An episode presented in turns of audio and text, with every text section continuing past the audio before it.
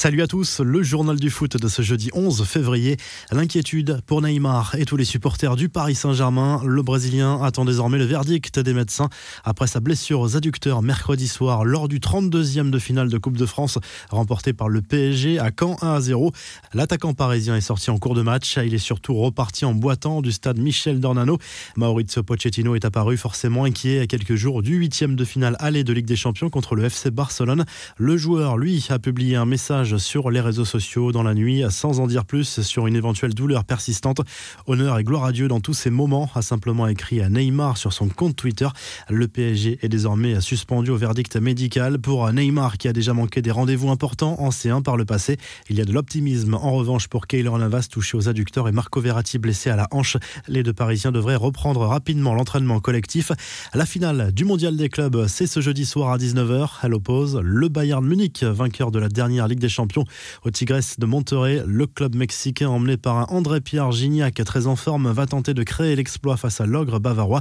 Une rencontre qui se jouera sans Jérôme Boateng. Le défenseur allemand a quitté le Qatar pour entrer en Allemagne après avoir appris la mort de son ex-compagne dont il s'est récemment séparé. La jeune femme âgée de 25 ans a été retrouvée sans vie mardi à son domicile de Berlin. Et d'après Bild, la piste du suicide est privilégiée par la police. Luis Suarez empile les buts cette saison avec l'Atlético Madrid et cela lui rapporte gros. Grâce à son rendement, l'attaquant uruguayen aurait touché une très jolie prime d'un million d'euros cette semaine selon le Mondo Deportivo. Une somme versée grâce à son 15e but inscrit en championnat lundi soir contre le Celta Vigo.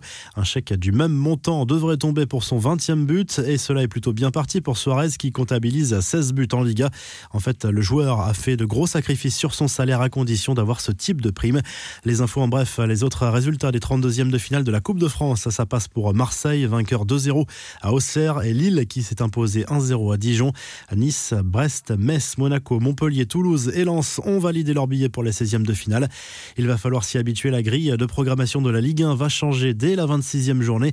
Fini l'affiche du samedi soir à 21h, déplacée à 13h. C'est Canal Plus qui a voulu ce changement pour mettre à l'honneur le top 14 le samedi soir. Direction l'Angleterre avec la suite des huitièmes de finale de la Cup. Match fou entre Everton et Tottenham. La victoire est revenue au Toffees face aux Spurs. 5 à 4 après prolongation. Mourinho s'est agacé de l'absence de Gareth Bale pour une supposée blessure qu'il ne juge pas claire. Manchester City s'est qualifié sur la pelouse de Swansea. Sheffield United et Leicester ont également validé leur billet pour l'écart. Le nom de Patrick Vieira circule outre-Manche. L'ancien entraîneur de Nice, viré en décembre, pourrait rebondir en Championship, la deuxième division anglaise. Le club de Bournemouth voudrait l'attirer selon la presse anglaise qui parle d'un entretien déjà programmé. Toujours en Angleterre, Jürgen Klopp a reçu une vague de soutien de son club et de la part d'anonymes sur les réseaux sociaux. Après avoir appris une bien triste nouvelle, l'entraîneur de Liverpool a dû renoncer à assister aux obsèques de sa mère décédée en raison des restrictions de circulation imposées par le Covid. La terrible blessure au Portugal de David Carmo à présent, le défenseur de Braga. Le joueur s'est fracturé la cheville gauche après avoir tenté de contrer le tir d'un adversaire lors de la demi-finale allée de la Coupe du Portugal face à Porto. Des nouvelles de Yaya Touré qui démarre sa nouvelle carrière d'entraîneur après avoir passé ses diplômes de coach en Angleterre. L'Ivoirien a été nommé entraîneur adjoint de l'Olympique Donetsk en Ukraine. C'est sa première aventure au sein d'un staff pour le jeune retraité des terrains. Enfin, le futur logo de l'Inter Milan a peut-être fuité. Les dirigeants du groupe Sunning, qui détient le club italien, voulaient du changement pour bâtir une stratégie plus internationale. La mention internationale, chère au tifosi, doit disparaître le mois prochain. Le site spécialisé Footy Headlines affirme que ce nouveau logo a déjà été déposé. La revue de presse, le journal L'équipe place Raymond Domenech en une ce jeudi avec ce titre sans équivoque, l'erreur de casting. Le FC Nantes se sépare de l'ancien sélectionneur des Bleus un mois et demi seulement après sa nomination. Antoine Comboiré va devenir le 18e coach des Canaries en 14 ans sous l'ère Kita.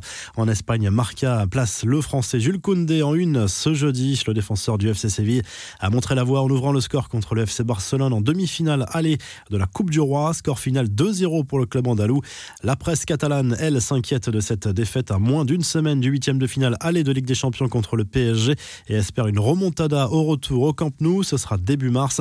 Enfin, en Italie, le Corriere dello Sport revient sur la demi-finale retour de la Coupe entre l'Atalanta Bergame et le Napoli.